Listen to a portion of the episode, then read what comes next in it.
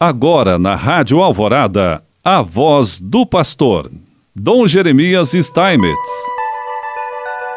Prezado irmão, prezada irmã, mais uma vez nós aqui estamos e queremos te saudar, já neste sábado, dia 16 de maio, em que então eh, nós celebramos como que a abertura da Semana Laudato Si, convocada pelo Papa Francisco para marcar os cinco anos da publicação dessa encíclica maravilhosa Laudato Si, né, sobre o cuidado da casa comum.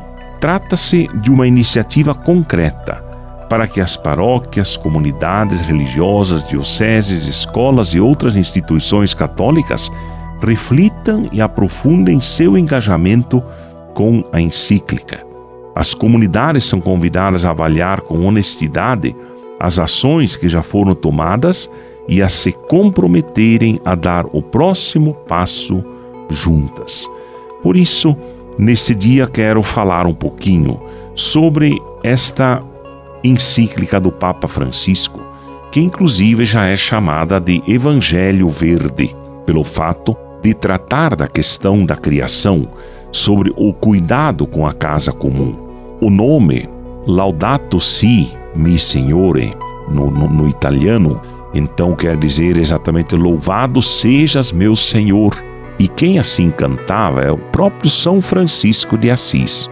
Neste gracioso cântico recordava-nos que a nossa casa comum se pode comparar ora a uma irmã com quem partilhamos a existência, ora a uma boa mãe que nos acode nos seus braços. Louvado sejas, meu Senhor, pela nossa irmã, a Mãe Terra, que nos sustenta e governa e produz variados frutos com flores coloridas e verduras. Isso está no Cântico das Criaturas do próprio Francisco de Assis. Então, esta irmã chamada contra o mal, que lhe provocamos por causa do uso irresponsável e do abuso dos bens que Deus nela colocou. Crescemos a pensar que éramos seus proprietários e dominadores, autorizados a saqueá-la. A violência que está no coração humano, ferido pelo pecado, vislumbra-se nos sintomas de doença que notamos no solo, na água, no ar e nos seres vivos. Por isso, entre os pobres mais abandonados e maltratados, conta-se a nossa terra oprimida e devastada que está gemendo como que em dores de parto. O nosso corpo é constituído pelos elementos do planeta. O seu ar permite-nos respirar e a sua água vivifica-nos e restaura-nos.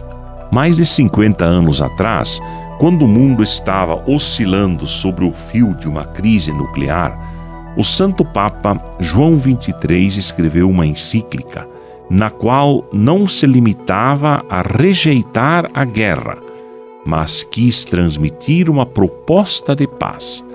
Dirigiu a sua mensagem, Pacem in Terris, a todo o mundo católico, mas acrescentava e a todas as pessoas de boa vontade.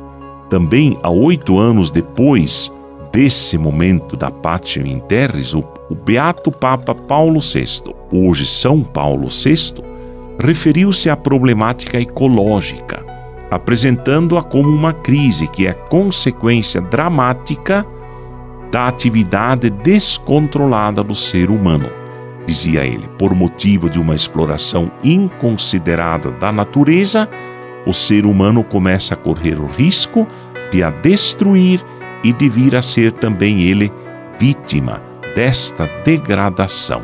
E dirigindo-se a FAO, ele dizia sim da possibilidade de uma catástrofe ecológica sob o efeito da explosão da civilização industrial, sublinhando a necessidade urgente de uma mudança radical no comportamento da humanidade.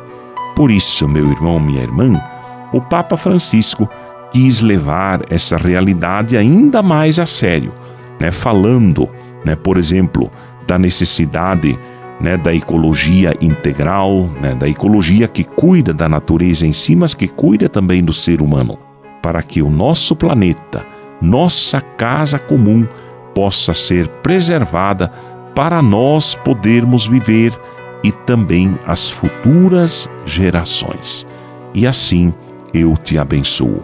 Em nome do Pai, do Filho e do Espírito Santo. Amém.